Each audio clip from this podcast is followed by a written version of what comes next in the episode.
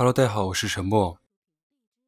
关于二百零七期的这期节目，姑娘，你活得太谨慎了啊！我有些想说的，因为这期节目下面有很多的评论是是在骂我，我不知道是你们的问题还是我的问题。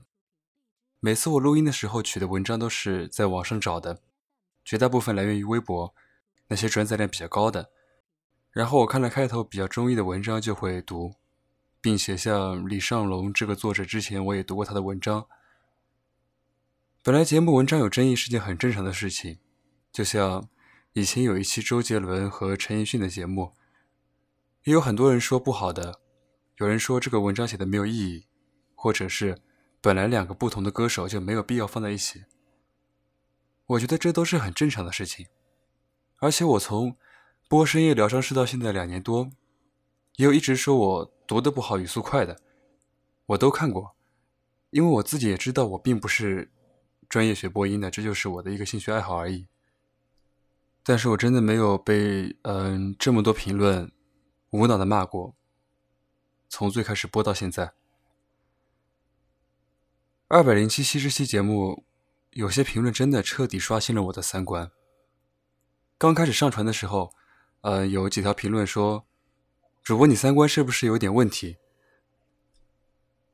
最开始看到这些评论的时候，我第一第一反应是有点懵，怎么我读了一下别人的文章，我的三观就有问题了？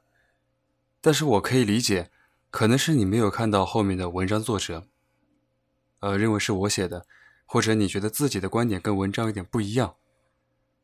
但是后来有些评论上来就说什么我脑子有问题，三观不正，傻逼等等。我看了，当时真的非常无语。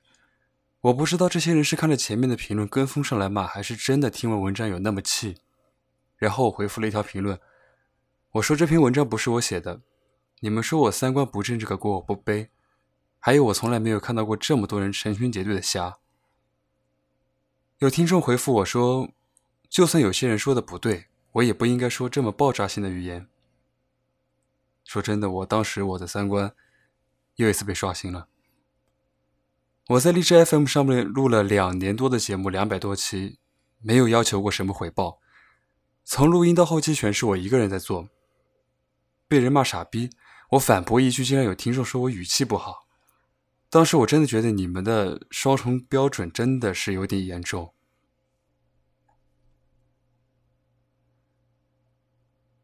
全文中我只发表过一次意见，是在最后。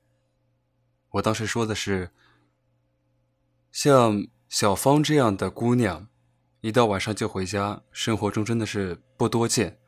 但是我身边有很多女性朋友，她们可能是晚上去酒吧、KTV 什么东西很喧闹的地方去发泄。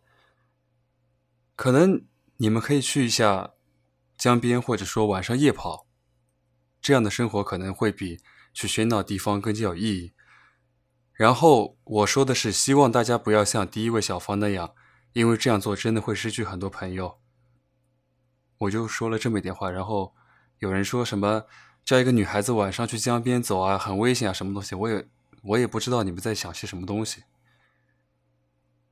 录这段录音不是因为我玻璃心，我委屈，我只是想说你们，请你们学会最基本的尊重人，真的，我没有义务讲给你听，也没有义务跟你解释什么东西。网络是自由的，但请注意一下你自己的素质，在骂人的时候，请稍微换位思考一下，还有想想你到底有什么资本骂人。我想，如果我不录这一期录音的话，可能今后还有很多人听到这篇文章，一看到底下这些评论，都以为是我写的，然后顺带上面 一起来骂我什么脑壳有病、傻逼，这主播。三观不正，讲话不正常等等，所以说我觉得有必要来做一个解释。最后说一句，以上这些话仅仅对那些无脑乱喷的人说。如果你听了觉得不舒服，我向你道歉。你也可以不订阅我，包括拉黑我。